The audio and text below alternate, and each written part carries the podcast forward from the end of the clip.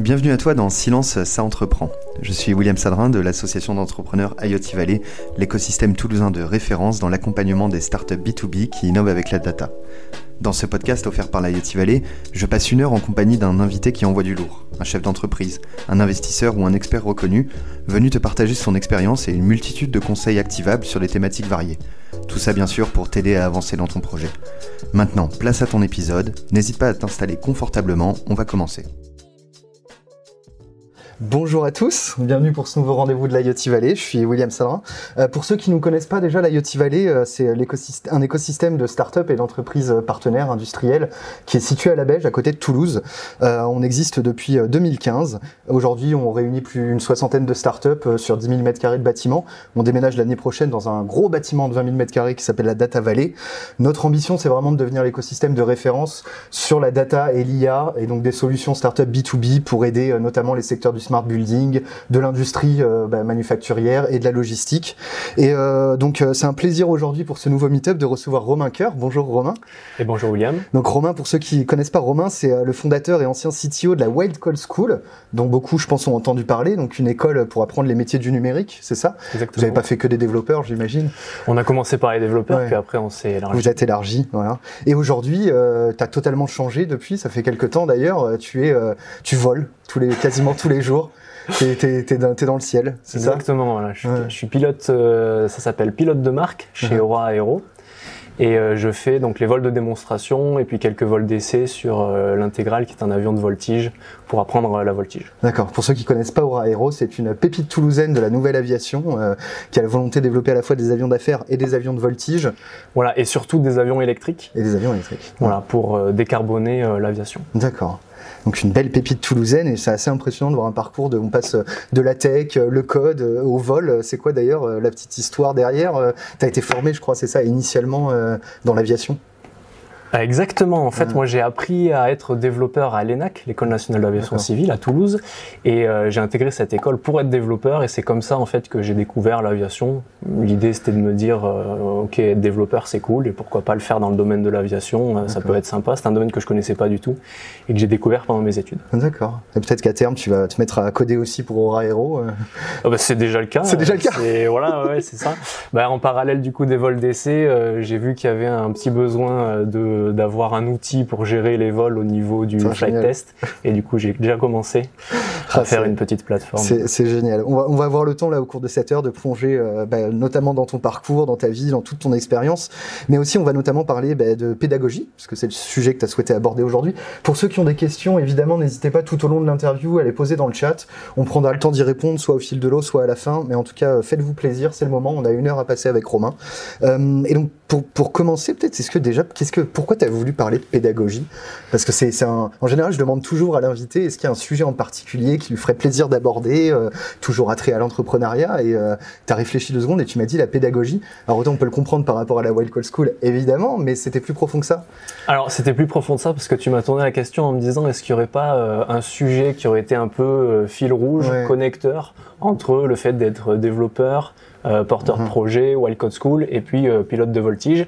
Et en fait là, euh, ben, ça m'a sauté aux yeux et je t'ai dit la pédagogie, c'est effectivement quelque chose qui m'a occupé toute ma carrière jusque-là. D'accord. Tu peux nous faire une petite rétrospective rapidement justement de ton parcours. Donc tu as parlé de l'ENAC, tu as été diplômé en quelle année J'ai été diplômé en 2012. Ouais.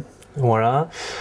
Euh, alors avant ça, en fait, j'avais fait une prépa, une prépa intégrée pour intégrer cette école-là, mhm. qui était basée sur un concept pédagogique qui était super intéressant, où en fait les profs étaient vraiment porteurs du programme et, étaient vraiment euh, impliqués dans euh, le développement du programme qu'ils essayaient de mettre en place et de comment ça se passait, etc. C'était des profs ou des intervenants qui venaient du monde Ah non, c'était des, c'était des profs vraiment qui étaient presque cofondateurs de, de cette prépa intégrée qui était à Grenoble, qui existe encore, hein, qui s'appelle le CPP, cycle préparatoire polytechnique. D'accord et qui avait essayé de, de, réfléchir à un concept qui permettait euh, à, de, de, rentrer dans les écoles d'ingénieurs autrement qu'en bachotant à fond et en ah. passant les concours. Donc ils avaient réussi aussi à négocier avec les, écoles d'ingénieurs pour qu'ils nous réservent des places sur euh, contrôle continu et donc pour éviter la filière concours. Ah Et, euh, et, ça marche euh, encore. On dirait que ça t'a marqué déjà euh, dès en tant qu'étudiant. Il y a eu une relation particulière avec les professeurs, c'est ça Ouais. En tout cas avec cela. Exactement. Il y a eu une énorme rupture aussi avec l'ambiance lycée que j'aimais pas trop. Et je me suis découvert un peu une, une, passion. Enfin, j'ai découvert que j'étais un bon élève, on va dire, en arrivant dans cette prépa. D'accord. j'ai eu mon bac un peu limite. J'avais été dirigé vers une prépa intégrée parce que, soi-disant, c'était plus facile que les prépas classiques. Et en fait, euh, bah, on apprend tout autant de choses, mais de manière différente. Et c'est comme ça que je me suis rendu compte qu'en fait, un prof et du coup la pédagogie, ça pouvait apporter énormément euh, aux apprenants.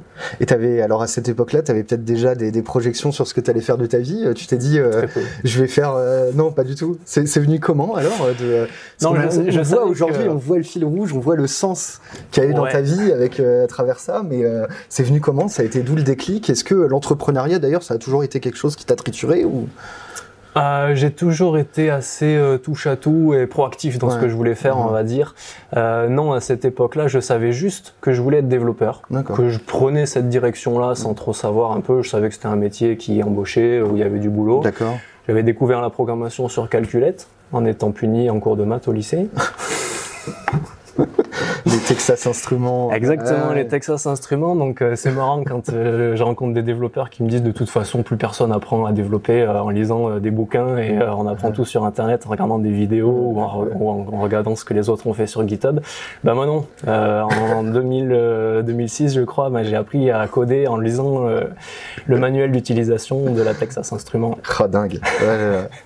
Et donc diplôme en poche, tu te diriges vers un métier de développeur. Euh, tu, tu, fais ça combien de temps avant que. Euh, parce que je crois que la Wild Code School, tu la créais pas si tard après au final? Je l'ai créé pas si tard après. Alors, je me suis surtout dirigé vers euh, de la création d'entreprise dès mon stage de fin d'études. D'accord. Euh, je pars avec un ami créer une entreprise euh, presque sur un coup de tête où on, on part. ah, même pas la compagnie. Tu étais déjà en tant que cofondateur entrepreneur. Quoi. Ouais, ouais, c'est ça. Un ami qui avait que j'avais rencontré en prépa, mais qui avait bifurqué plus sur des écoles de commerce. Donc, on se disait qu'on était un peu complémentaires. Et on est parti comme ça, bille en tête, au Maroc avec une idée très vaseuse. Euh, pas du tout d'expérience. Bon, on s'est planté en un an, mais euh, on a découvert ce que c'était l'entrepreneuriat et puis vraiment le fait d'être euh, voué à soi-même. Euh, c'est un pays dans lequel il n'y avait pas du tout, en tout cas à l'époque, de structure d'accompagnement comme mm. ne serait-ce qu'un écosystème hein, de start-up. Mm. Il n'y avait pas du tout tout ça. Bien sûr. Et donc voilà, j'ai. Il n'y en avait pas tant que ça en France à l'époque d'ailleurs. ouais, mais ça a mm. commencé, on va dire. C'était ouais 2012, 2014. 2012, c'était la création de ce lieu sous le nom de la TIC Valley, historiquement technologie, information et communication. Hein. C'était assez les premiers. Et donc, euh, donc premier, premier projet entrepreneurial dès le début, dès la sortie d'école. Donc, euh, la volonté de faire, de créer des choses en fait à partir de zéro, c'est ça? Exactement. D'accord. Ouais. C'est ça, donc enfin, dans cette expérience, j'ai perdu 20 000 balles, mais j'ai gagné le fait de me dire que j'avais énormément appris euh, de choses par moi-même et le fait de savoir que l'entrepreneuriat c'était quand même quelque chose de cool. Et du coup, je suis rentré en France et je me suis installé à Paris, le temps de me refaire, on va dire, où j'ai été euh, développeur web en freelance. D'accord. Et euh, c'est là d'ailleurs que j'ai euh, commencé à développer cette vraie fibre pédagogique. Uh-huh. Parce qu'en fait, euh, à cette époque-là, moi, j'adorais travailler avec des, des autodidactes. D'accord. Dans le milieu du web, il y en avait pas mal à l'époque. Mm. En fait, disons que c'était pour être développeur, la voie royale, c'était de passer par une école d'ingénieurs. Et donc, on se retrouvait avec des ingénieurs et en tant que freelance euh, des autodidactes. Et moi j'étais passionné par ces profils-là où je me mmh. disais mais c'est qui ces mecs euh, On fait le même métier, ils sont Les gars qui ont gagné un peu d'argent sur le référencement euh, fin des années 2000 et quelques. Ouais, même pas, même plus des mecs qui c'était non, c'était plus des profils qui avaient galéré. D'accord. Qui avaient juste pas de, qui était pas assez bon en maths typiquement mmh. pour intégrer une école d'ingénieur et qui se rendaient compte que finalement dans le métier de développeur il n'y avait pas besoin d'être bon en maths. Et ils allaient sur le site du zéro, ils apprenaient à faire deux trois trucs puis ils se disaient bah en fait euh, ça marche quoi, je sais faire, je vais essayer de décrocher un premier poste etc. Mais en fait en creusant un peu tu te rends compte que c'est des, des, profils qui sont euh, très très atypiques et qui sont euh, qui sont très difficiles à recruter parce que du coup c'est euh, tu mises sur quelqu'un qui a pas de diplôme euh, c'est là c'est le recruteur qui prend tous les risques. Donc c'est très difficile de rentrer euh, de décrocher un premier job dans ces cas-là. Et moi c'était des profils que j'adorais. Ouais. t'adorais travailler avec eux ouais c'était soit d'autres freelances sur les mêmes projets soit des gens des équipes que t'accompagnais c'est ça? C'était ouais des équipes avec qui je travaillais. Et en fait voilà c'était c'était une approche qui était tout à fait différente que la mienne. Mhm. Et euh, je trouvais que c'était hyper complémentaire et que en fait, euh, je, je m'étais vite rendu compte qu'il y avait plein de profils comme ça qui n'arrivaient pas jusqu'à décrocher le premier job et qui du coup étaient plantés dans des dans des filières qui leur plaisaient pas forcément alors qu'ils auraient eu les, les capacités de faire ça. Naturellement, j'imagine, tu as commencé à les aider un peu. voilà, toi, tu as fait un peu le parcours alors je les ai pas aidés puisqu'en fait souvent ils étaient meilleurs que moi. Oui oui non mais donc c'était plus eux qui m'aidaient. Mais je me suis dit que en fait euh, il y avait un besoin euh, uh-huh. notamment en termes de formation et d'essayer de sortir un peu de ce côté-là, de se dire euh, pour être développeur il faut être un, ingénieur où ça avait plus de sens quand on commençait à avoir des frameworks qui t'apportaient quasiment tout sur une étagère et qu'il fallait juste connecter les morceaux, essayer de parler un peu avec le client final pour savoir son son besoin et finalement c'était cette mm. partie-là qui qui pouvait manquer aux ingénieurs et apporter en plus dans l'équipe. Ouais. Donc tu voulais donner un tampon à tous ces profils un peu, un peu cavalier solitaire, autodidacte, euh, un tampon pour se faire recruter entre guillemets facilement et apporter euh, toute leur euh, toute leur originalité, toute leur différence dans des équipes tech lambda qui auraient pris peut-être des profils plutôt comme le tien, c'est ça? Ouais, exactement. D'accord. Exactement. Et c'était ça en fait l'émergence de la Wildcode School. Donc on était deux à l'origine du projet. Uh-huh. Euh, une, une, cofondatrice qui n'était pas euh, développeuse elle-même mhm. et qui du coup avait ce côté euh, fortement pédagogique et qui avait l'ambition d'innover dans la pédagogie. Et moi qui apportais ce côté tech où on s'est mhm. dit, bah, en fait, voilà, là, on se rend compte là-dessus, il y a quelque chose à faire. il y a vraiment un besoin au niveau embauche. Il y a une population qui est ici, qu'on a ciblée, mhm. et on sait qu'on peut leur proposer quelque chose qui sera beaucoup plus pertinent à leur façon d'apprendre mais il fallait qu'on ait la même façon d'enseigner et que ça matche à un moment donné. Et c'est comme ça qu'en fait, on a commencé à, réfléchir à ce concept de Wild Code School mhm. sous, une, sous un format de formation courte, mhm. parce qu'en fait, euh, c'est des gens qui apprennent sur le tas. Donc il fallait réussir à trouver un moyen de les envoyer en entreprise le plus tôt possible, mhm. sans leur cramer les ailes évidemment, donc qu'ils aient un minimum de bagages et, qui, et puis qu'ils puissent développer apprendre au fil de l'eau toute leur vie de développeur et continuer à, à s'auto-former une fois qu'ils étaient en entreprise. Tu, tu, peux nous faire un petit euh, portrait de la Wells Call School, euh, quelques chiffres, euh, euh, où ça en est aujourd'hui, où ça en est quand toi tu, tu es parti, parce que tu es parti au bout de 4 ans et demi, c'est ça 5 ans Ouais, c'est ça. Ouais, tu peux nous faire un petit, un, petit portrait chinois Ouais. donc la Wild Code School, on a commencé par une école. Donc on était à la Loupe, dans le Perche. C'est un coin paumé, c'est ça. Vous avez redynamisé la ville.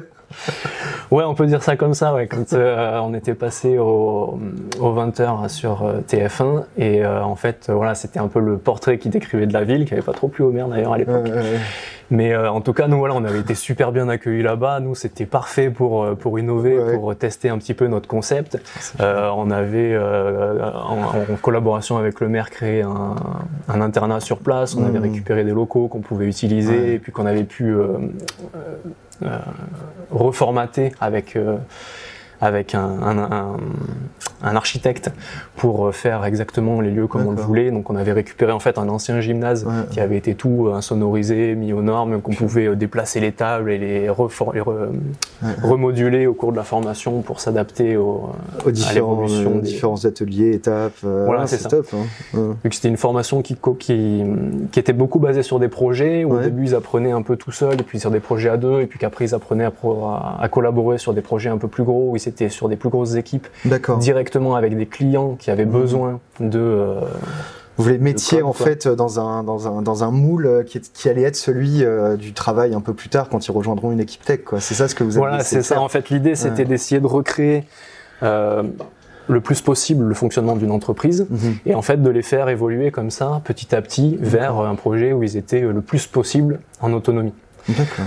C'est euh, bah, du coup c'est un concept hein, qui existe là-dessus, on n'a rien inventé. Hein. ça s'appelle euh, le concept du, du suricate en pédagogie. Et en fait le suricate c'est un petit animal qui mange des scorpions Sauf que ben, les scorpions, ça attaque. Et en fait, les petits suricates, ils n'arrivent pas à se nourrir au début. Putain, on apprend des choses dans les euh, meet de l'IoT, allez.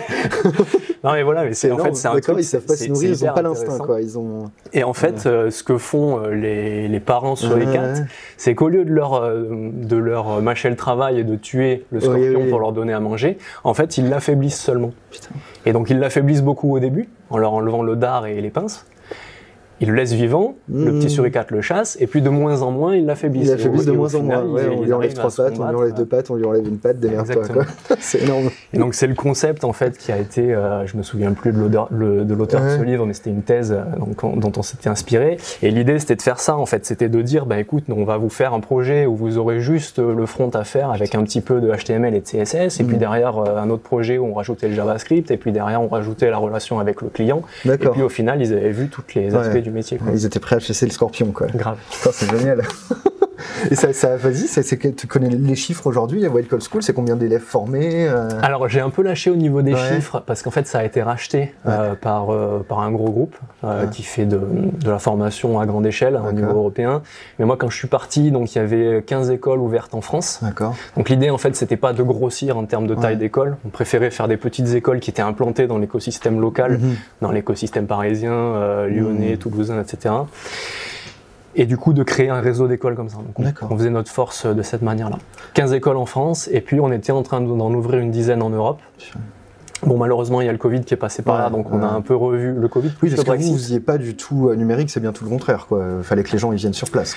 Voilà, alors là-dessus aussi, on a un peu pivoté au moment du Covid parce qu'on s'était dit que bon, finalement, euh, il fallait faire un l'activité. Exactement. Et puis on était assez solide pour se permettre de faire ça. Mais c'est vrai qu'au début, on était ouais, sur des écoles physiques. Mhm. euh, vu que l'idée c'était de s'implanter dans l'écosystème pour que mhm. nos élèves y rencontrent euh, l'écosystème local et puis derrière euh, décrochent un job, hein, c'était le principe.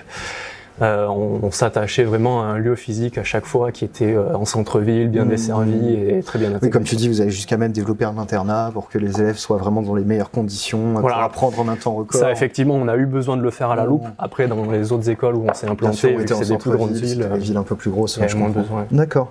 c'est vraiment marrant. Bon, on va rentrer dans le vif du sujet de la, pédagogie et, euh, et, notamment, bah, déjà peut-être pour commencer par une question, c'est quoi vraiment être pédagogue? Parce que le mot, il est quand même un peu particulier. On, quand on pense pédagogie, on, pense à des enfants, euh, c'est pas forcément ça. Et je suis en train de me rendre compte avec ton histoire qu'en fait, euh, dû être pédagogue depuis euh, les premières heures du projet de la Wild Call School, puisque j'imagine pour convaincre un maire de filer un local, faut être sacrément pédagogue. Disons que c'est plus le, le, maire qui nous a dérogé le tapis ah. rouge pour qu'on vienne chez lui. Parce qu'il avait compris... pédagogue et qui vous a vendu la loupe. Oh, voilà, on peut dire ça comme ça. Enfin, on s'est, on s'est, on s'est retrouvé, on va dire, sur ce projet-là. En fait, on, hmm. s'est bien rendu compte que c'était gagnant-gagnant et que du coup, on avait tout intérêt à s'installer euh, dans cette petite ville de la Loupe et que lui, il avait tout intérêt aussi de nous accueillir. Hmm. Et en fait, c'est comme ça que ça a matché. C'est sur des, c'est sur des concepts comme ça.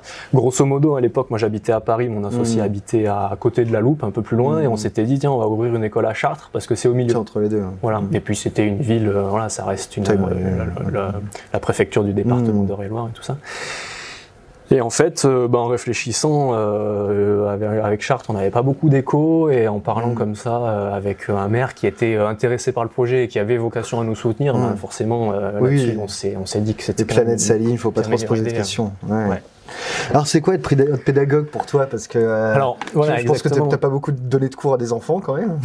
Euh, très peu, très très peu. Euh, c'était surtout des adultes, effectivement. Non, mais pédagogue, c'est ça. C'est le, mot, il est bon, il a dérivé à la base. la racine péda, c'est mm. l'enfant. Apprendre aux enfants, on pense qu'il faut apprendre aux enfants et qu'il faut apprendre que aux enfants, alors qu'en fait mm. c'est complètement faux. On apprend toute sa vie. Et euh, bah, tu es bien placé pour le savoir en rencontrant des, mm, mm, mm. Tout à fait. des fondateurs de start-up. Et euh, donc voilà, il faut, il faut bien distinguer ça. C'est vrai qu'aujourd'hui, on appelle pédagogie le fait euh, d'enseigner, de transmettre ce qu'on connaît. Sauf que bah, ça se fait plus que pour les enfants et du coup dans nos métiers, bah, ça se fait surtout euh, d'ailleurs avec des adultes. Et du coup, il faut, c'est surtout un positionnement qu'il faut avoir il faut, euh, il faut éviter, à mon avis, de se mettre dans une pédagogie, dans euh, ce qu'on imagine de la pédagogie, tu sais, les classes euh, où mm. tous les élèves sont alignés. L'information descendante. Exactement, voilà, la, formation descendante, mm. où le maître d'école détient le savoir et va le délivrer aux, aux, mm. élèves. Ça, aujourd'hui, c'est faux. Euh, surtout pour les adultes. C'est faux parce qu'en fait, on a une, une bibliothèque qui s'appelle Internet hein, où il y a tout dedans. Donc il n'y a plus besoin d'avoir quelqu'un qui détient le savoir un sage et qui va l'enseigner euh, aux autres. Donc il faut réussir à se détacher de ça et se, et se détendre un petit peu sur le fait de se dire que ben, en fait les élèves ils vont apprendre des choses. enfin tes élèves, tes élèves ou les gens à qui tu as envie de transmettre ce que tu connais. Hmm. Ils vont t'apprendre des choses, ils vont venir avec leurs questionnements, ils vont avoir sûrement, euh, pour les bons élèves ou en tout cas ceux qui s'intéressent, hmm. être allés fouiller un peu sur Internet, avoir parlé à d'autres gens, mmh. avoir, arriver avec des concepts qui peuvent être euh, soit erronés, mmh. soit euh, pourquoi pas, ça arrive aussi qui sont plus justes que ce que tu ouais, c'est très novateur. Donc euh, voilà, et pas avoir peur de se remettre en question et de se mmh. dire ah bah oui en fait ce que tu dis c'est pas con du tout, on va creuser quoi. Ouais. C'est drôle parce que tout ce que tu dis dans, dans, dans, justement la pédagogie appliquée aux adultes et au monde moderne, j'ai l'impression que ça fait énormément écho à tous les différents rôles que peut avoir un entrepreneur et c'est bien parce que ça va être l'objet, c'est l'objet de notre discussion aujourd'hui. naturellement quand on se dit pédagogie dans l'entreprise, en premier lieu, on va quand même penser au manager. Bon, entrepreneur qui démarre est aussi euh, souvent manager quand il commence à avoir des équipes. Euh, c'est un, manager pédagogue. Ça t'évoque, euh, ça t'évoque quoi justement? À quel point la pédagogie est importante dans le management pour toi? Parce que tu as quand même eu des équipes, tu as eu même des formateurs. J'imagine que dans, sans prendre le reste des rôles, le rôle technique, le rôle entrepreneur, sur le rôle manager, en quel point c'est crucial? Pour toi bah, Le rôle du manager, disons que c'est celui qui va driver ses équipes. Mhm. Et si tes équipes elles partent dans tous les sens, bah, euh, tu drives rien du tout. Mhm. Quoi. Donc l'idée en fait du manager, c'est de réussir à transmettre, en tout cas au moins la vision qu'il a de, euh, de la stratégie de l'entreprise mhm. ou du département qui manage. Et du coup, cette transmission, bah, ça fait, c'est de la pédagogie puisqu'on va transmettre quelque chose. Donc déjà, alors Déjà, je pense qu'il ne faut pas euh, réduire le rôle de pédagogue au manager. Tout le monde fait de la pédagogie. Mm, mm. Euh, Même les salariés parfois qui managent up. Euh, Bien sûr. Mm. Les salariés vers les managers, les salariés entre eux, les managers avec le fondateur, le fondateur. En fait, en gros, tout le monde fait de la pédagogie parce qu'à un moment donné, tout le monde a à transmettre. On n'est plus du tout, ou alors en tout cas, je connais pas ces entreprises-là, mais des entreprises qui fonctionnent avec un modèle hyper descendant. On a dit que voilà, la pédagogie, c'était surtout pas un modèle descendant. Bah, disons qu'avec les entreprises modernes qu'on a aujourd'hui, on n'imagine plus euh, embaucher quelqu'un pour qu'il fasse une tâche de robot et qu'on soit euh, que descendant vers lui. On, embauche, en tout cas dans les startups, des gens qui sont là pour donner des idées, pour faire avancer le projet mmh. et pour euh, voilà, donner du peps et réfléchir. Et du coup, en fait, ces gens-là, ils vont avoir des choses à transmettre et il faut aussi leur laisser la place de le faire. Quoi. Donc le manager qui veut absolument tout transmettre, être hyper descendant, mmh, il va avoir un effet écrasant sur ses équipes. Ça va mettre une mauvaise ambiance. Ça va faire une entreprise qui est dépassée en termes de valeur, en termes de culture d'entreprise. Et du coup, tu vas avoir une entreprise qui fonctionne pas bien. Quoi. Mhm. Donc entreprise moderne, on est tous pédagogues, ça c'est assez, euh, c'est assez très clair. Et donc il faut essayer de mettre un cadre pour donner, euh, comme tu dis, laisser un peu de temps, mais aussi peut-être donner euh, des, à la fois des, des pratiques. je sais pas, chez Amazon par exemple, ça va être de faire des one pagers pour que les idées soient transmises justement de façon assez synthétique et comprises par tout le monde. C'est ça que tu vois justement derrière la pédagogie dans l'entreprise, c'est le, le, cadre pour que chacun puisse s'exprimer et transmettre ses idées. Voilà, c'est le cadre en fait, c'est un peu ce, le management par les valeurs et par la culture. Mhm. En fait, en gros, tu vas, à partir du moment où tu embauches des gens intelligents, mhm. ils vont savoir faire leur métier. Et en fait, l'idée, c'est de réussir à communiquer sur mhm. où est-ce qu'on veut aller. Par de la culture, par des valeurs, par des objectifs qui sont communs et qui sont euh, atteignables. Donc, euh, c'est les KPI, c'est tous ces, tous ces outils-là qu'on utilise aujourd'hui pour euh, faire avancer tout le monde dans le même sens, sans avoir des carcans et euh, qui te qui te qui briderait les gens et qui euh, potentiellement euh, te te mettrait des œillères sur ce qu'il y a à voir à côté parce que quelqu'un serait allé fouiller et qui aurait pris la, la, liberté de faire ça. Et du coup, au contraire, aujourd'hui, on essaie d'encourager mhm. les gens à chercher par eux-mêmes, à proposer des idées, mais à un moment donné, bah, il faut réussir à ramener tout le monde et les faire avancer ensemble. Quoi. Donc c'est ce côté-là en fait où il faut réussir à être. Et donc là, je pense que ça, c'est de la pédagogie. Mhm où il faut réussir à transmettre une, une, une vision. Le, le, rôle du fondateur euh, aujourd'hui, c'est de le, bon fondateur pour moi, celui qui mm. arrive à avoir une vision assez claire, précise mm. et surtout qui sait la partager, la transmettre. Et simple et compréhensible par tout le monde. là-dessus, voilà. Enfin simple, pas forcément. Hein, on peut faire des choses super compliquées. Oui, c'est vrai. Mmh. Mais à partir du moment où la vision est, claire et qu'elle est comprise, par tout le monde, alors effectivement, pour que ça soit comprise par, pour qu'elle soit comprise par tout le monde, quand c'est complexe, bah, il va falloir euh, beaucoup bosser sur la mmh. pédagogie. Ouais, Et je pense que c'est pas un gros mot. Il faut savoir euh, appeler, euh, Bien sûr, de, de, euh, nommer les choses. Et en fait, on se rend compte que quand on s'intéresse un peu à la pédagogie, on peut très bien appliquer ces, ces concepts-là sur un domaine, sur des domaines qui peuvent être hyper vastes. Quoi. Tu, tu, le, le fait d'avoir, tu as donné des cours, toi, quand tu étais à la Wild pendant un moment, avant d'avoir que ça grossisse, que tu peut-être plus le temps de le faire, je sais pas. Mais le, fait de l'avoir fait, en fait, d'avoir dû mettre un, un, ensemble un peu disparate de personnes, tes élèves, dans la même direction, dans la même vision, ça t'a, j'imagine, fait progresser en tant qu'entrepreneur aussi, donc? Ah ben oui, bien sûr. Totalement. J'étais tout à fait dans un mood d'entrepreneur où j'essayais des trucs, et puis je me rendais compte que ça marchait pas, donc j'essayais autre chose, et puis mmh. j'itérais, et puis on était sur un process comme ça, exactement. Bah, de toute façon, je venais du monde du dev, donc j'avais un petit peu cette culture-là de sprint, de développement uh-huh. agile et compagnie, et du coup, en fait, je l'ai appliqué à euh, la création euh, d'un concept pédagogique qui a fini par, euh, par faire ses preuves sur, une, sur une promo, mmh. une école, et puis que j'ai répliqué derrière. Quoi. Ouais. Et, est-ce que la, question, c'est justement, est-ce que ce, ce, concept pédagogique qui a fait ses preuves, après, il a réalimenté ton système entrepreneurial Et est-ce que si aujourd'hui tu décides de recréer une boîte, ben, tu vas t'inspirer de, de choses qui sont passées avec tes élèves, justement Oui, bien sûr. Alors, je, je dirais pas qu'il a réalimenté, il a alimenté tout court. Mmh. En fait, mmh. n'importe quelle expérience entrepreneuriale, c'est intéressant et t'apprends des mhm. choses. Et moi, je l'ai appris en faisant de la pédagogie. J'aurais très bien pu l'apprendre en faisant n'importe quoi d'autre. Mhm. Et en fait, c'est ce côté, voilà, itérer, ne pas se fermer des portes, essayer des trucs et puis se rendre compte que ça marche pas. Pour sortir une anecdote, euh, j'ai essayé un jour de noter un devoir sur table. D'accord. Très, très, mauvaise idée. Un truc très basique. Voilà, un truc très basique. comme le monde. Mais c'est sûrement la plus mauvaise idée que j'ai eue. Ah et ça n'a pas du tout marché. L'idée, c'était de se dire que, bon, enfin, on, s'était à la base vu qu'on formait des gens qui étaient euh, très euh, craftsmanship et qui mmh. avaient envie de toucher les, les trucs par eux-mêmes. Donc, c'était beaucoup de projets, beaucoup d'itérations, beaucoup de choses où ils mettaient les mains dans le code mmh. dès le je pense même dès la journée d'accueil, on leur faisait mettre les mains dans le code. après coup, on avait même carrément créé un, process de formation avec du code où ils allaient chercher les informations par eux-mêmes. Mmh. Et en fait, ces gens-là, on les faisait progresser de cette manière-là. Et euh, un jour, euh, bah, il y a les premiers entretiens d'embauche qui se sont profilés. Mhm. Et je me suis dit, bon, ils peuvent pas aller en entretien d'embauche sans au moins maîtriser le vocabulaire. tu t'imagines C'était c'était un, devoir sur table de vocabulaire. Ah ouais, d'accord. Donc c'était euh, c'est quoi la PO C'était tu vois des questions comme ça. Je me suis dit, je suis très très gentil. Il faut tout ce que vous ayez 20, 20 sur 20 pour pour aller passer l'entretien. Et ça a été euh, un échec catastrophique de mon point de vue. En fait, ils avaient tous à peine la moyenne. D'accord. Mais sauf qu'en fait, ils sortaient du système scolaire français. Mmh, mmh. Donc eux, ils étaient contents d'avoir la moyenne. Mmh. Pour eux, il n'y avait pas de problème. Il y en avait même, euh, ils n'avaient pas eu beaucoup la moyenne euh, quand ils étaient dans le système scolaire, classique. ils étaient super contents. Ils étaient même super. C'était la fête pour eux, quoi. et moi, j'étais scandalisé. Je leur ai dit, mais non, mais vous vous rendez pas compte euh, si vous allez passer un entretien d'embauche, vous croyez que le mec il va recruter quelqu'un qui est moyen?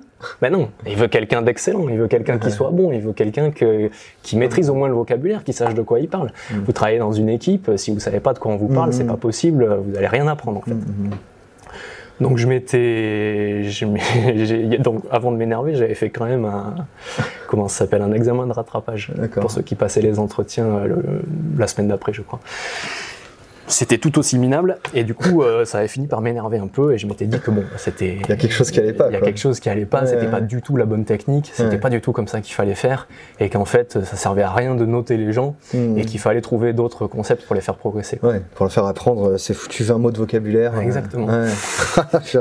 Ouais. si je posais cette question là justement de c'est euh, moi j'aime bien euh, Feynman je t'en ai parlé un peu en préparant cet entretien qui est un, un, physicien je crois américain qui a théorisé beaucoup euh, sur bah, la pédagogie et sur euh, comment on devient expert de son sujet. Euh, et, pour lui, et depuis qu'il a écrit tout ça un peu pour beaucoup de gens, la meilleure façon de devenir expert d'un sujet, c'est d'arriver à le transmettre. Quoi.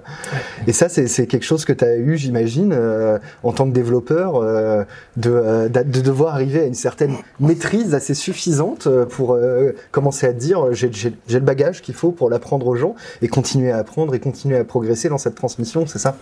Ouais, exactement. Alors, je sais pas si c'est le meilleur moyen pour devenir expert, mais en tout cas, c'est mmh. vraiment quelque chose qui permet euh, d'asseoir ses connaissances mhm. et d'être sûr de ce qu'on dit. Ouais. Tu vois, c'est ça le truc. Parce qu'en fait, quand tu fais ton truc dans ton coin, tu dis bon ben voilà, je bricole mon truc, ça marche. Et puis quand tu essaies de le transmettre à quelqu'un, mhm, mhm, alors sauf si tu essaies de le transmettre à quelqu'un à qui tu mets la pression et qui a pas du tout son mot à dire, bah tu sortiras jamais de ta zone de confort et tu auras l'impression d'avoir raison. Mais si tu le transmets de la, bonne manière à quelqu'un qui va te dire bah non, en fait attends, euh, moi j'ai pas du tout fait ça et puis j'ai appris autre chose, etc. Donc ça va pas, euh, ça va te remettre en question et c'est un chemin pour euh, devenir mmh. expert. Mais on peut très bien euh, être pédagogue quand on est élève. Mmh. nous, les élèves, on les faisait travailler par groupe. En fait, on se rendait compte que dans un groupe, il se passait de la pédagogie. Mhm. Il y en avait un qui prenait le lead, qui disait Attendez, moi j'ai exploré ce truc-là, j'ai découvert ça, j'ai vu qu'on pouvait faire comme ci, comme ça. On faisait autrement, et puis il y en a qui le remettent en code, etc. En étant prof à la Wild Code School, ça m'est arrivé euh, un nombre euh, incalculable de fois où il y a des élèves qui me disaient Mais attends, moi j'ai fait autrement. Euh, et, euh, ou, ou alors, tu sais, le, le, le fait de euh, t'expliquer un truc. Mhm. On faisait, euh, on faisait des cours quand même de temps en temps pour asseoir des concepts qu'ils Mhm. avaient déjà manipulés, mais on faisait un cours pour vraiment Mhm. asseoir le truc, sur les bases de données par exemple. Et du coup, t'expliques un truc, t'expliques un truc à une vingtaine d'élèves. Sur les On parle 20 d'élèves et on pourrait parler de salariés dans une entreprise. voilà, exactement. Mais tu vois, sur les 20, t'en as euh, 15 qui comprennent parfaitement. Ouais. T'en as 5 qui ont. T'en as 3 qui ont compris à peu près ou pas trop. Ouais, et puis t'en as 2 qui ont rien compris. Puis, parles Parfois, chinois, il suffit qu'il y ait un autre élève qui vient de découvrir le concept, Ouais, ouais. qui n'a pas du tout creusé, Qui le reformule avec ses mots. qui le reformule avec ses mots, Mm. et ben tac, il embarque tout le monde. quoi. Mhm. Et donc c'est hyper important ça, parce qu'en fait, on a chacun notre manière d'apprendre, Mm. d'appréhender les sujets, Mm. et en fait, le, le fait de le digérer et puis de le réexpliquer à quelqu'un d'autre, bah, ça permet en fait d'être euh, d'être sûr de ce que tu dis, puisque du coup, quand tu fais ça dans une salle de classe et que tu crées de la convivialité comme ça et de l'entraide, de la discussion entre les gens, bah, il y en a un qui va, enfin, il y a le prof qui va dire euh, ce qu'il a à dire, il y en a un qui a compris et puis qui l'explique. Aussi bien, il va l'expliquer d'une manière différente, l'autre il va avoir compris, Mhm. mais c'est un petit peu biaisé, tu vois. Bien sûr. Et du coup, là, tu le reprends, donc l'autre il a appris et puis tout le monde a appris en fait. Et c'est de cette C'est c'est manière-là qu'on vraiment marrant parce que c'est euh, moi je travaille ici à l'Etival notamment sur des, les sujets un peu de copywriting, des choses comme ça. Et en fait, euh, on dit toujours à nos entrepreneurs, il faut que vous utilisiez les mots de vos clients, les mots de vos prospects.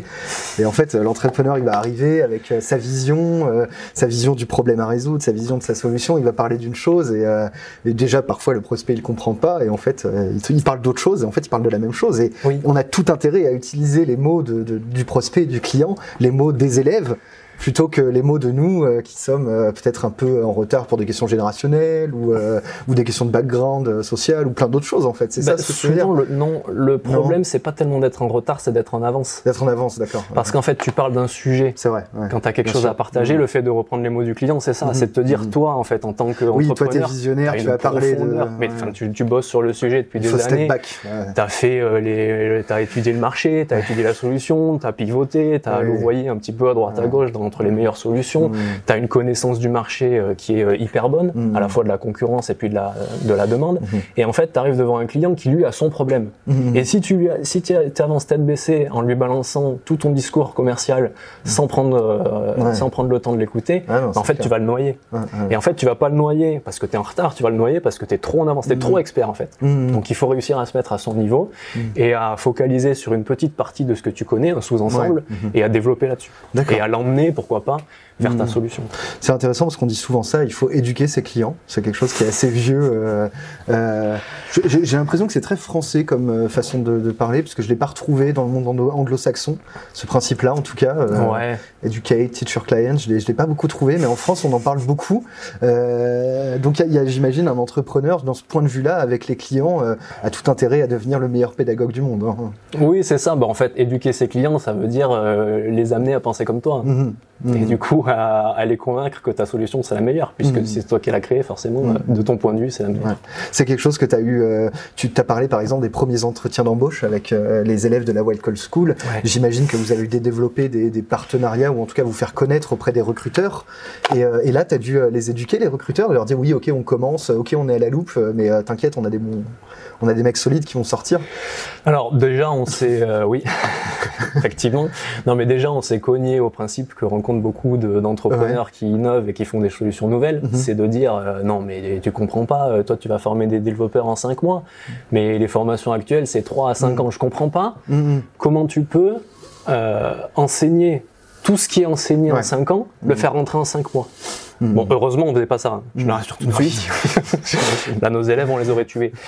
Mais au contraire, en fait, ce qu'on a fait, nous, c'est de revoir un petit peu le concept de la formation, de, li- de, de limiter, de, de réduire un petit peu la quantité de choses qui étaient enseignées, d'enseigner juste les choses qui leur permettaient d'entrer Mhm. dans une équipe, d'être pertinent et de, de- d'apporter quelque Et chose de à une continuer équipe. à apprendre au et de quotidien. continuer à apprendre. Mhm. Et en fait, c'est cette philosophie qu'on essayait de, leur, de leur inculquer. Et quand ils arrivaient en entreprise, parfois c'était un peu compliqué parce que dans un entretien d'embauche, tu passes un entretien d'embauche avec un mec qui te dit euh, ben euh, qu'est-ce que c'est euh, la programmation orientée objet ou enfin comment tu ferais tel ou tel truc et qui sont des entretiens qui ont été faits pour recruter des mecs qui ont fait des mecs qui ont fait 5 ans d'études. Fait 5 ans mmh. d'études, tu mmh. fais passer la même le même entretien d'embauche à un mec qui a 5 mois, ben, forcément il échoue. C'est sûr. Tu vois, il échoue. Ça veut pas dire qu'il a rien à apporter mais forcément tu vas le mettre en échec et tu vas peut-être passer à mm. côté d'un bon profil. Quoi. Donc effectivement, il a fallu éduquer euh, les, les, recruteurs et en fait le meilleur moyen de faire ça, c'était de les impliquer dans la formation. D'accord. Donc en fait, ce qu'on faisait, c'est qu'on les faisait mm. travailler directement avec nos élèves. Donc en fait, on faisait des projets mm. qui étaient portés Une par des forme d'avant-vente. Euh, même ouais. D'avant vente et puis de c'était une façon aussi de s'intégrer dans l'écosystème parce que du coup tu parles avec des porteurs de projets mmh. qui n'ont pas forcément les moyens qui savent pas trop vers quoi s'orienter etc qui ont aussi un rythme de, de progression sur leur projet mmh. qui va bien au rythme des étudiants. Mmh. quand tu commences ton projet ben tu sais tu sais pas trop tu vois tu as besoin d'itérer tu as besoin de tester des trucs tu as besoin de voir un petit peu vers où ça va aller et du coup, quand tu travailles avec des étudiants, bah, ça te coûte, déjà, ça te coûte beaucoup moins cher. Mhm. C'était quasiment zéro. Et puis surtout, ça te permet du coup de dire euh, bon ben voilà, euh, s'il faut jeter euh, ce qu'on a fait mhm. jusque là à la poubelle, bah ça m'a pas coûté 50 000 balles mhm. d'agence web quoi. Et potentiellement, il a quand même un bon profil à la fin quoi. Voilà. Et puis derrière, voilà, ça recrutait. Donc derrière, en plus, le, fait aussi d'être d'être entrepreneur, t'apprends à faire passer des entretiens d'embauche. Ouais, c'est hein clair. Les premiers les premiers employés que t'as recrutés, c'était peut-être pas les meilleurs. T'étais bon, étais bon prof dès le début? Ou pas Tu te considères, tu te non. non, non, T'as appris sur le tas dès le début. Euh, euh, en fait, c'est difficile d'être bon prof parce qu'en fait, c'est euh, c'est vraiment une sensibilité. Donc en fait, quand on demandait des retours à nos élèves, euh, on faisait ça toutes les semaines le vendredi après-midi. Et quand on, on, le faisait pas d'une semaine sur l'autre, euh, on se rendait compte qu'il y en avait vraiment, vraiment besoin. Et même si on s'en prenait plein la gueule, ça faisait, euh, ça faisait avancer le truc et ça nous permet de, ça nous permettait de nous améliorer, quoi. Mais effectivement, de toute façon, c'est hyper difficile d'être euh, un bon prof pour tout le monde. Quoi. Tu peux pas être le bon prof de, de tout le monde, puisque chacun a sa façon d'apprendre, mmh. Chacun a sa vision de la chose, chacun a ses objectifs aussi. Et du coup, quand tu as un prof en face de 20 élèves, il peut pas être bon pour les 20. Quoi. Et une startup ne peut pas être bonne pour euh, tout son marché. Exactement. Il faut choisir ses clients, il faut trouver ceux qui parlent un peu le même langage, qui sont alignés avec la vision. Euh, c'est un peu ça aussi. Quoi. Exactement. Est-ce que, que, le fait de devenir bon prof, parce qu'en tout cas tu as travaillé à le devenir, ça t'a aidé à devenir bonne entrepreneur, bon vendeur aussi, j'imagine euh. Oui, je pense, ouais, ouais, effectivement. Tu as développé une sensibilité en, de toute façon envers ton interlocuteur, c'est sûr. Ouais. Donc euh, pour lire, euh, je sais pas, un potentiel prospect, j'imagine que, que ça aide beaucoup. Oui, alors même nous, on avait poussé le vice un peu plus loin, c'est-à-dire qu'on trichait en étant prof, mhm. on recrutait nos élèves. D'accord. C'est-à-dire qu'en fait, euh, vu qu'il y avait un prof par école, mhm, mhm. on faisait passer des entretiens aux élèves en physique, en direct avec le prof, mhm. et du coup, on évaluait si ça allait pouvoir matcher ou si euh, ben, il valait mieux qu'il aille euh, dans une autre école, pourquoi pas. Moi, j'en ai, j'ai des, j'ai vu des élèves en entretien que j'ai redirigés vers d'autres écoles sur un open qui étaient nos concurrents, hein. des open web, des des WebForce 3, des, euh, des euh, d'autres écoles. Quoi. Hmm. Et du coup, euh, donc dès le début, euh, le travail est prémâché pour que le moment de transmission soit le plus facile possible. C'est ça. Hmm. Et en fait, bah ça, c'est un peu comme quand tu rencontres un client. Ouais, bien sûr. Tu vois, si tu si tu te rends compte que ce que tu as à proposer ça fit pas, mmh. bah, c'est pas la peine d'aller plus loin. Tu te rends bien compte que si tu corresponds pas à son besoin, mmh. et en fait c'était un peu une vision euh, qu'on avait de nos élèves, c'était de voir si on pouvait correspondre, si mmh. le format Wild Code School pouvait correspondre à leur manière d'apprendre. D'accord. C'est marrant parce que parfois quand on fait quelque chose de très innovant, il y a quand même le moment où euh, la, le, le, gouffre est trop fort entre les personnes dont on essaye de résoudre le problème et nous euh, qui avons une solution potentielle. Et parfois il y a des entrepreneurs qui, euh, ici notamment, d'expérience, euh, et ont, appris qu'en fait le client ne sait pas ce dont il a besoin encore. C'est vrai. Tu vois, donc c'est un peu, euh, c'est un peu compliqué aussi parfois. Parfois il y a des moments, pour euh, surtout là des, des, startups très technologiques, où euh, bah, peut-être il faut forcer un peu de temps en temps, et même si le message parfois il faut ne passe pas, il faut peut-être faire de la pédagogie un peu plus forte. Ouais, effectivement. Après, disons qu'avec l'expérience, tu arrives à savoir si en forçant tu peux ça faire va bouger un peu la personne ou pas. Ouais. Mm, ouais. Effectivement. Après, c'est vrai. Enfin, de toute façon, au bout d'un moment, on rentre dans une relation commerciale, Mhm. et puis tu as besoin d'avoir euh, des clients euh, ou des élèves dans le cadre d'une école pour vivre, et du coup, tu vas forcer un peu le trait. Mais euh, nous, c'est vrai que euh, en tant qu'école, on avait appris à vraiment éviter ça, parce qu'on se rendait compte que ça crée des mauvaises ambiances dans la dans le formation. groupe. Dans le groupe, Mhm.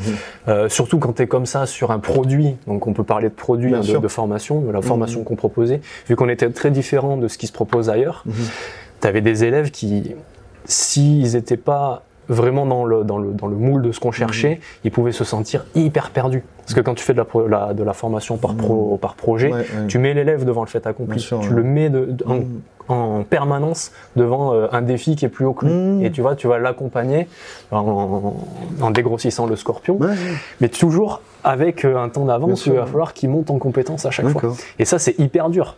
C'est hyper dur par rapport à quelqu'un qui aime être dans un amphi de 150 avec un mec qui, qui maîtrise Oui. hyper bien son sujet et qui va être descendant, Oui. qui est hyper Qui passionnant. dans ses oreilles, vas-y, bouffe, bouffe. qui, euh, non mais ouais, c'est, mais c'est, Ouais. passionnant aussi, tu vois, quand on va dans des conférences et que t'écoutes un mec, que tu Mhm. vois ses paroles parce qu'il est hyper bon conférencier. Oui, il vulgarise bien, il est passionné. Voilà, t'as un confort, Mhm. c'est hyper agréable. Mais c'est peut-être trop Mais t'apprends pas grand-chose, en fait. Ouais, c'est ça, c'est peut-être le côté confortable. ouais, t'apprends pas c'est marrant grand chose. parce que- Et sur 5 mois, euh, Ouais. ben, t'atteins pas le niveau développeur. Si tu fais ça 5 mois, C'est- euh, vraiment appris. marrant parce que tout ce que tu viens de dire avec tes élèves, j'ai l'impression qu'il y a beaucoup de, de, de, de, CTO ou d'entrepreneurs ici euh, qui, euh, qui appliquent ça à leurs équipes en fait. Et donc c'est- aussi ça dont je voulais parler sur, euh, sur, la, la, sur la suite de l'interview. C'est euh, donc tu es, euh, tu, es, tu es entrepreneur, euh, tu as été entrepreneur, tu as été founder et CTO quand même de la Wild Call School et tu as même fait après euh, quelques missions de CTO dans différentes entreprises, notamment start-up, hein, c'est Ouais. ça? Et, et donc, euh, je voulais qu'on fasse un petit focus sur la pédagogie pour un CTO, Ouais. qu'il soit cofondateur ou pas. C'est quand même un profil assez particulier parce qu'il y a des exigences autour du, de délivrer, délivrer les features, délivrer le produit, aller vite très, souvent dans des cadres un peu justement agile, Scrum. Et, euh, et on a l'impression parfois que euh, bah, la pédagogie, ça peut être un peu contre-intuitif vis-à-vis de ça, surtout dans un environnement startup où on essaye d'aller vite, on essaie de faire des choses assez pointues. Et, et- et j'ai l'impression qu'en sondant euh, différents contacts euh, CTO, founder là-dessus, sur la tech en tout cas, il y avait vraiment les deux écoles. Quoi. Euh, il y avait ceux qui euh, cherchaient entre guillemets la, la, la performance du produit et qui privilégiaient la performance du produit au, au comment dire à l'épanouissement de l'équipe. Tu vois Ah oui. euh, et, euh, et, et, et je me dis que dans un environnement technologique, donc peut-être toi dans le cadre de tes missions de CTO pour d'autres startups ou, euh, ou même à la Wild, je sais pas combien de personnes t'avais tu avais à la Wild sur la partie euh, tech euh, de, de la plateforme. Alors, enfin, partie tech, ils étaient entre 4 et 7 à la fin. 4, 7, 7 personnes quand même, c'est déjà pas mal quoi. c'est, euh, et, dans les startups, j'imagine tu as eu des équipes peut-être même du même ordre. C'est assez. Oui. euh, est-ce que, est-ce que c'est différent dans un environnement technologique? Alors, dans un environnement technologique, en fait, le, enfin déjà moi, pourquoi j'ai quitté la Wild Code School, Mhm. c'est parce que euh, mon rôle devenait trop euh, managérial et Mhm. trop haut niveau, où je passais mon temps en fait à gérer des Ouais. gens et je mettais plus les mains dans le dans le cambouis. Moi, ce que j'aimais en fait dans la Wild Code School, c'était à la fois d'être euh, prof et puis euh, recruter des formateurs, les faire monter en compétences, euh, construire Mhm. les, les supports pédagogiques et puis les, la, la trame des formations qu'on avait faites. Euh, moi, j'ai construit la formation sur euh, Symfony, sur Mhm. JavaScript, sur euh, et puis à la fin sur Android. C'était les trois langages que je Mhm. maîtrisais bien. Et du coup, j'ai bien borné tout ça. D'accord. Mais derrière, je commençais à travailler sur des, des- des formations de, sur de la cybersécurité, sur Ah l'intelligence artificielle, où là, je, ma- je maîtrisais beaucoup moins les Mhm. sujets. Et du coup, j'étais obligé de travailler avec d'autres gens. Et du coup, je, Ça devient un peu plus industrialisé. j'étais obligé de hein. prendre beaucoup de recul et de plus avoir euh, le nez là-dedans. Et Mm. en fait, moi, c'est ça que j'aimais bien quand même, c'était quand même d'être au cœur Mm. du produit et d'être un peu euh, vraiment euh, de, de toucher à tous les, Mm. à l'ensemble de l'entreprise. Ouais. Et donc c'est pour ça que j'ai préféré euh, voilà sortir de, de, de la wild et de me reconcentrer sur des startups plus petites. Mhm. Et en fait, très rapidement, je me suis aperçu que euh, les entreprises, les startups Mhm. qui font appel à un CTO externalisé, Mhm. Alors déjà c'est celles qui ont les moyens parce que ça, ça coûte un Oui, peu cher. Quoi. C'est sûr. Et puis sur et du coup, euh, c'est des startups. Euh, souvent, le profil de la startup, c'était des, des fondateurs qui avaient recruté des stagiaires, Ouais. qui leur avaient laissé carte blanche Sur la tech. Sur la tech. C'est les fondateurs business qui avaient, voilà, exactement, des fondateurs business qui leur avaient laissé carte blanche et qui se retrouvaient dans une situation où, euh, bah, les, les, au début, ils savent faire en fait parce qu'ils ont mmh. appris en école et puis tu vois implémenter des fonctionnalités, il n'y a pas de souci. Mmh. En fait, la difficulté du métier de développeur, c'est de voir sur la longueur, sur la durée. Et du coup, ces stagiaires qui avaient comme ça commencé à construire quelque chose, ils se retrouvaient au bout de quelques années à ne plus maîtriser leur code. Oui, des gens en fait euh, qui sont arrivés dans une entreprise où il n'y a eu aucune pédagogie. Ouais, on leur a dit, exactement. on veut faire ça, toi. Mais, mais, ça, c'est. Et je pense que ça rejoint un petit peu ce que, ce que tu disais sur euh, les, les CTO euh, tech. C'est-à-dire qu'en fait, il y a ce côté-là où quand tu laisses trop dériver le code, au bout d'un moment, tu, tu, tu, tu, finis dans une impasse où en mhm. fait le code, il est c'est tellement le bordel que tu n'arrives mhm. plus du tout à le maîtriser. Et pour mhm. développer la moindre fonctionnalité, il te faut euh, six mois. Et là, c'est plus possible, quoi. Mm. Et donc, c'est plus possible pour le fondateur qui comprend pas ce qui se passe, mm, mm, parce que ses équipes, euh, bah, ils ont, il a l'impression qu'ils lambinent, ils avancent plus aussi rapidement qu'à l'époque. Alors que c'est censé être des, ouais, et puis c'est c'est l'aide technique, c'est le manque de documentation, c'est tout un ensemble de choses. Euh, Mais c'est du code qu'ils ont fait eux-mêmes, donc il y a aucune raison qu'ils le maîtrisent pas. C'est des stagiaires qui sont censés progresser parce que c'est leur premier job, et donc tu peux pas imaginer qu'ils soient plus mauvais que quand tu les as embauchés. Et donc en fait, il y a une incompréhension totale. Et, et de la part du développeur, c'est horrible dans cette situation. Mmh. T'imagines le, délire, quoi. Le mmh. mec, euh, t'es là face à ton boss et tu lui dis, ben, j'y arrive pas. Mmh. c'est chaud, quoi.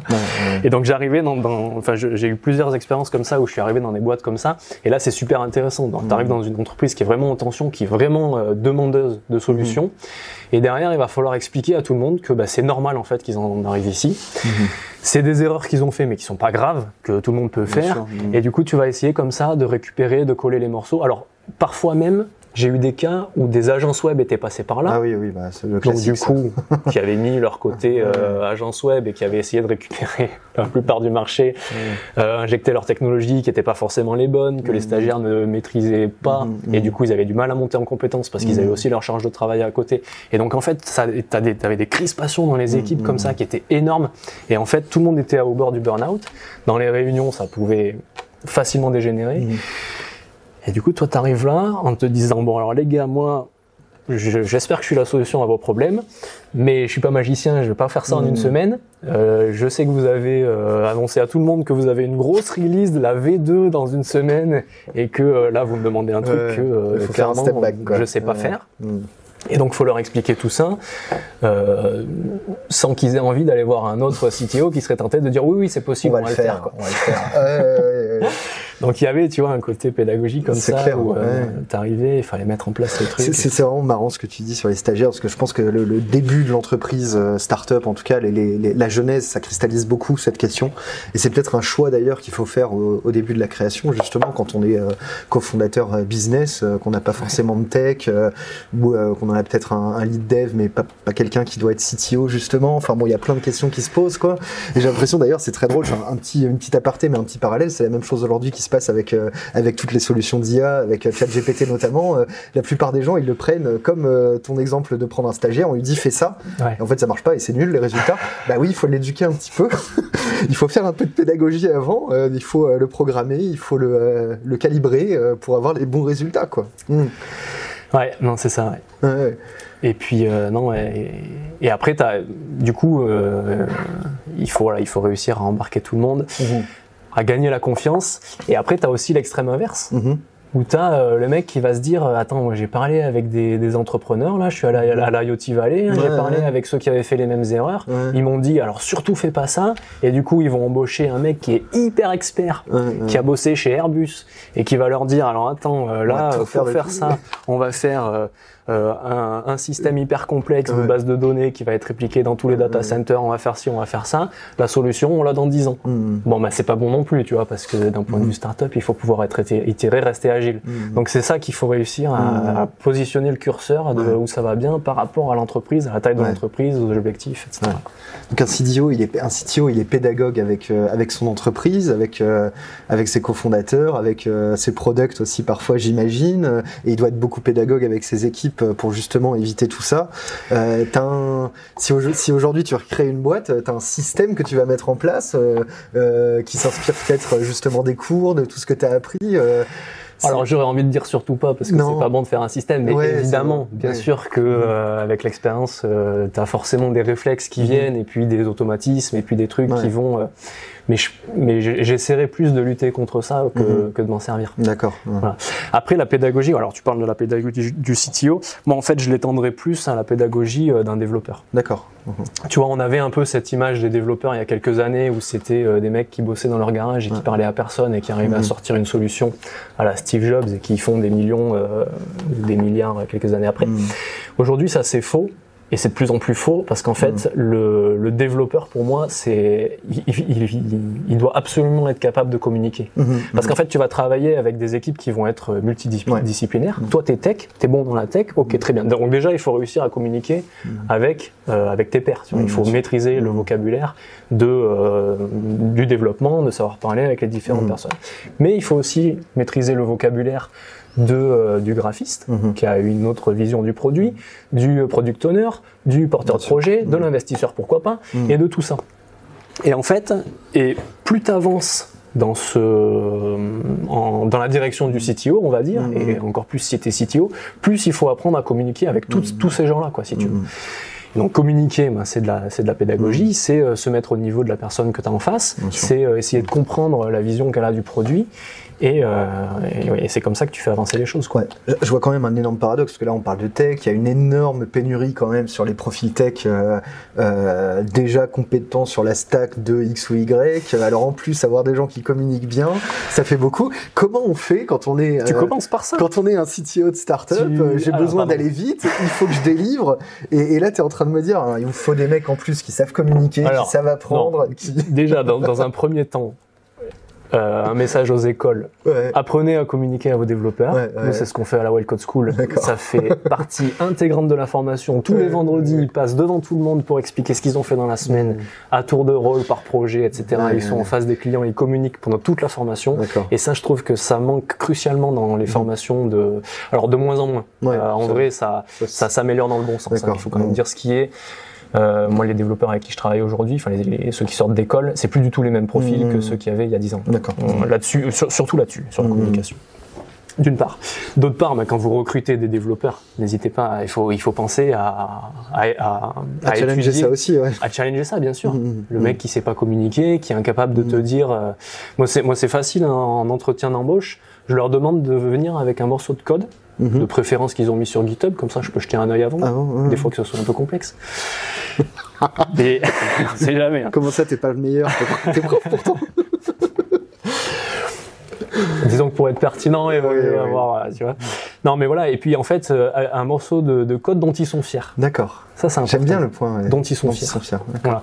Je m'en fous qu'ils l'aient écrit. Oui, oui, qu'ils soient fiers pour une raison. Ils Des fois, ils l'ont écrit à plusieurs, et puis même, tu sais, ils sont en projet, et c'est un autre qui l'a écrit mais ils en sont fiers parce qu'ils ont participé ou parce qu'ils l'ont aidé à le faire ou parce que même ils l'ont euh, ils l'ont juste lu et ils se sont dit oh ce mec c'est un génie. Ouais j'ai compris et ça j'ai bien compris et ça c'est hyper bien et je vais le réutiliser. Ça me va. Mais qu'ils soient capables de le commenter. Et par contre derrière je pose des questions d'accord. Et là par contre du coup euh, donc déjà s'ils arrivent avec un truc dont ils sont fiers et qu'ils sont capables de m'en parler donc c'est eux qui prennent la parole c'est eux qui ont le lead sur un truc qu'ils maîtrisent et du coup, c'est eux déjà en entretien où ils mmh. commencent à me parler. Et c'est pas moi qui fais que poser des questions, parce que mmh. dans un entretien où tu poses que des questions et que l'autre répond par oui ou par non, t'apprends rien. Et, euh, et, du coup, euh, voilà, de challenger cette, euh, cette communication en posant des questions, en n'ayant pas peur de poser des questions trop compliquées, parce que déjà, parfois, ils nous surprennent. Et puis, d'autre part, ça permet de voir un petit peu comment ils se débrouillent sur ah ben là, je sais pas, ou là, ben je savais pas que ça existait, ce dont tu me parles, etc. Ouais. D'accord. J'ai deux autres questions assez importantes sur tout le sujet, parce que je vois qu'il nous reste une dizaine de minutes. Il y en a une notamment, c'est sur... Euh, j'ai sondé pas mal de, de CTO euh, là, de, de l'IoT Valley pour préparer tout ça. Et il y a une grande question qui met, c'est le dosage de la pédagogie. Il y a des moments où il faut délivrer, il y a des moments où il faut aller vite. Euh, il y a des moments où il faut parfois sacrifier l'alignement de l'équipe tech au profit du fait de délivrer. dans la startup, on dit très souvent, on prend beaucoup de temps à recruter, mais il faut virer très vite. Tu vois, c'est un peu contre-intuitif par rapport à tout ce qu'on vient de dire. Et en même temps, euh, voilà, il y a des CTO ici à l'IoT Valley euh, qui ont fait euh, des choix techniques, pas forcément les meilleurs pour le produit, mais pour protéger leur équipe, tu vois. Ouais, bien sûr, bien sûr. Et, c'est dur en fait, la limite. Comment juger, comment savoir, comment optimiser son temps, parce que c'est aussi un temps, c'est souvent répéter, répéter, répéter aussi la pédagogie. Alors, il y a un outil qui est très pratique pour ça, c'est la dette technique. je dis que c'est hyper pratique parce qu'en fait tout le monde le comprend. c'est assez facile à expliquer. Mmh, la, voilà, la legacy. voilà. Tu fais un truc rapidement, Bah, ok, c'est pas très propre, Mhm. d'accord. Euh, je sais pas si tu connais l'image où on voit le- l'espèce de le travail. Ah oui, oui, avec les tac tac le tac, et le robinet, petit truc en bas là. Ouais, euh, où c'est le- complètement le bordel, quoi. Tu sais, le, le robinet, il est tout propre, il fait bien l'eau chaude, l'eau froide, le- le- l'eau tiède, tout ça. Et en fait, derrière, c'est n'importe quoi, ça fuit dans les murs. euh, tu sens bien que là, euh. Si tu t'en occupes pas assez rapidement, il va falloir changer tout l'immeuble. Mm, mm. Enfin, J'exagère un peu. Enfin, tu vois l'idée, quoi. Et en fait, ce concept de dette technique, ça te permet d'expliquer ça. Ça te permet de te dire, OK, là, les gars, on a besoin d'aller vite parce que on a, euh, pour je ne sais quelle raison, besoin de sortir la release euh, la semaine prochaine ou dans un mois. Mhm. On va vite et on va accumuler de la dette technique. Ouais, ouais. Mais derrière, il va falloir le payer. Ok, Et ça, en fait, le fait de dire ça, c'est un équilibrage tout le temps entre les deux. Un Bah, pied sur le frein, un pied sur ouais, l'accélérateur. tu soulages les équipes, Mhm. tes équipes de dev, parce que les équipes de dev, ils se rendent bien compte. pression. Ils se rendent bien compte que là, si on continue comme ça, ça va être le bordel. Mhm. Sauf s'ils sont stagiaires, mais euh, ils s'en rendront compte un jour ou l'autre. Et en même temps, on t'explique le concept aux parties prenantes qui sont euh, voilà, euh, investisseurs ou qui ont besoin que ça aille vite. C'est souvent eux qui ont ces besoins-là. Et en leur disant, bah, ok, on va vite, très bien, mais derrière, on va accumuler va- de la dette technique, Mhm. il va falloir la payer. Hmm. On va avoir du temps de dev sur de la legacy et pas sur euh, des Exactement. new features.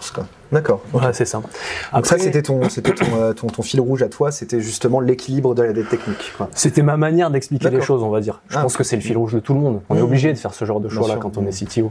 Donc, alors après, moi, j'ai trouvé cette euh, parade là, cette petite Mmh. astuce là de la dette technique pour expliquer Mais ça. c'est bien parce que tout le monde peut s'y euh, raccrocher ça, aussi. quoi. Voilà, en général, ça marche plutôt pas mal. Quoi.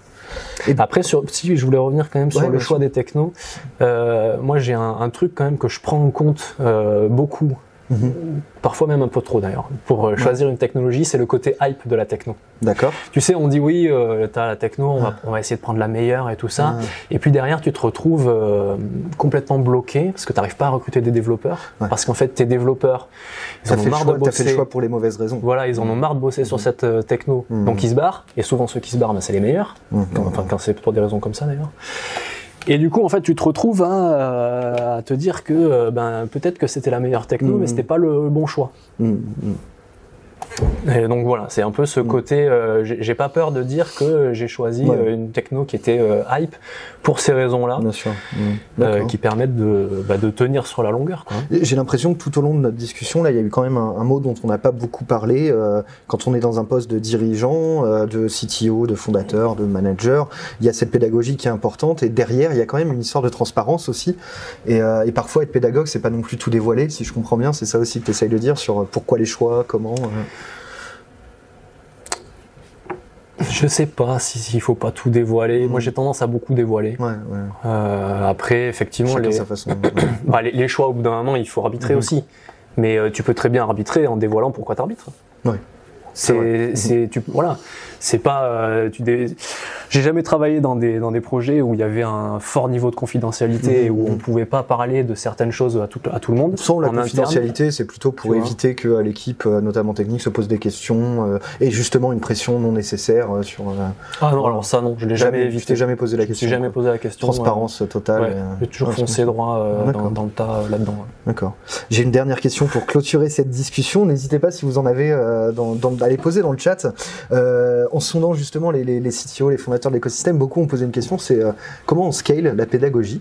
Parce que autant au début euh, on le comprend et euh, effectivement il faut protéger ses premiers salariés, il faut faire s'assurer qu'ils soient bien alignés, il faut leur apprendre la vision, comment on va travailler ensemble, la culture, les valeurs, tout ce dont on a parlé. Mais quand ça commence à grossir et quand ça grossit vite, Ouais. c'est quand même un peu compliqué parfois. Euh, comment on détecte que quelqu'un est pédagogue Euh, Est-ce qu'on recrute euh, du middle management qui est très pédagogue justement pour pouvoir continuer à faire ce travail-là et pour s'assurer que tout le monde est aligné Euh, et toi qui as fait euh, une école et s'est posé la question du scale, j'imagine, tu nous dis 15 écoles quand même en France, c'est pas mal. Ouais. Quid? Alors le vrai problème là-dedans, c'est d'aller vite, c'est Ouais. de grossir vite. Ouais, ouais. Si tu grossis, enfin, si tu grossis à une, à une vitesse raisonnable, on va dire. Tu arrives à recruter tes managers, enfin, tu arrives à recruter tes premiers employés qui vont devenir managers, Mhm. qui vont adhérer à la philosophie. Ouais. Qui auraient été, euh, on va dire, à l'école euh, Qui vont, voilà. School, à l'école machin, et donc qui auraient été capables de le retransmettre demain. C'est ça, exactement. Ou qui, ou qui même vont se convertir en, euh, non, pardon. Qui, enfin, quand tu vas, quand tu vas grossir, t'as Mhm. ceux qui vont suivre le rythme Bien sûr. et qui vont s'adapter à la nouvelle philosophie, à la nouvelle culture de l'entreprise. Parce que tu peux pas avoir la même Non, bien culture sûr. Quand t'es 10 et quand t'es 50 ou quand t'es 2000. Bien sûr. Donc forcément, ta culture, elle évolue. Mhm. Donc forcément, à un moment donné, tu vas avoir des pertes. Tu mhm. disais, il faut recruter vite et licencier vite. Mhm. Pas forcément. Recruter lentement et licencier vite. Ah oui, pardon. Mais il faut pas forcément licencier vite. En fait, il faut juste, à un moment donné, ben, les gens qui n'adhèrent plus aux nouvelles valeurs de l'entreprise, qui sont forcés d'évoluer, ben, ceux-là, ben, écoute, oui, il faut les laisser partir et les laisser faire autre chose. Euh, c'est d'ailleurs ce que j'ai fait moi euh, quand je suis parti de la Wildcode School. Oui, bien sûr, oui. Alors j'adhérais j'adhérais aux valeurs, mais j'adhérais plus tellement au métier. la répartition des euh, charges, des choses comme ça. Hein, spécifiquement. Mm. Mais du coup, voilà, tu laisses évoluer les mm-hmm. choses naturellement et puis mm. euh, tu évolues là-dessus. Et puis après, une fois que tu as une, une, culture qui est bien établie, bien assise, tu fais des documents, tu fais des, tu l'écris. D'accord. Ça c'est toi ton, ton, premier tips pour scale en tout cas la pédagogie euh, dans une entreprise, ça va être euh, la culture de l'écrit, c'est ça? Ça va être la culture de la poser, graver dans le marbre des choses. Ouais, exactement. de tout ce qui était informel, le, le, le, rendre formel. Et puis avoir une communication euh, cohérente entre l'extérieur et l'intérieur. D'accord. Tu sais quand tu communiques des valeurs à l'extérieur et que tu fais pas du tout les mêmes en interne. C'est vrai qu'au début on est un peu fake it until you make it là-dessus. Voilà. C'est vrai qu'à terme il faut essayer d'aligner effectivement l'image de l'entreprise à l'extérieur et et le vécu à l'intérieur des salariés. Alors évidemment, il y a toujours quelques concessions à faire là-dessus, mais mm. plus tu arrives à coller les deux, plus ça sera cohérent et plus tout le monde comprendra euh, qu'est-ce qu'il fait et comment il doit le faire et comment il va le transmettre de manière naturelle. Tu vois. Et beaucoup, euh, je me suis euh, souvent retrouvé dans des discussions où j'étais là, il y en a un qui, un employé qui me posait une question en disant mais je suis pas d'accord avec ça, mm. etc. Et c'était un autre qui lui répondait parce qu'il était là depuis un peu longtemps et moi j'avais rien à dire et j'étais là. Mm-hmm. Ouais ouais, c'est ça. Il a tout compris, il est aligné quoi. C'est bon. D'accord. Ok. Euh, pour finir, tu as, quelques tips pour devenir un bon pédagogue? Pour nos entrepreneurs qui auraient envie justement de, euh, peut-être euh, accorder un peu plus de temps à, conscientiser cette partie de leur travail, parce que c'est une partie de leur travail forcément, qui le conscientisent ou pas Ouais, alors ce que j'ai appris moi en étant prof, c'est qu'on répétera jamais assez. Le métier de prof, c'est de répéter. Répéter, répéter, répéter. Répéter tout le temps. Et en fait, euh, il faut pas, euh, il faut pas se dire, tiens, là, euh, de 6 à 7, j'ai un peu de temps, je vais faire de la pédagogie. C'est pas ça la pédagogie. La pédagogie, c'est au fil de l'eau, c'est au fur et à mesure, c'est, voilà, communiquer tout le temps et, et C'est pas attendre l'entretien annuel, c'est pas attendre les réunions. C'est répéter ce qu'on a déjà dit en essayant de le reformuler, sinon au bout d'un mm. moment, quand ça rentre pas, ça rentre pas, et, et le faire répéter par d'autres. Par quelqu'un d'autre, ouais. Ça, c'est un truc qu'on a vachement. ici, nous, on en voit tout le temps ma binôme Justine appelle ça la règle de 3. Euh, quand un entrepreneur qui démarre, euh, il entend tellement de conseils qu'en fait, euh, il faut qu'il entende trois fois par trois personnes différentes pour que ça rentre. Quoi. c'est ça. Et puis, il faut, il faut du temps. Hein. Il faut à un moment donné, il faut, il faut y accorder du temps.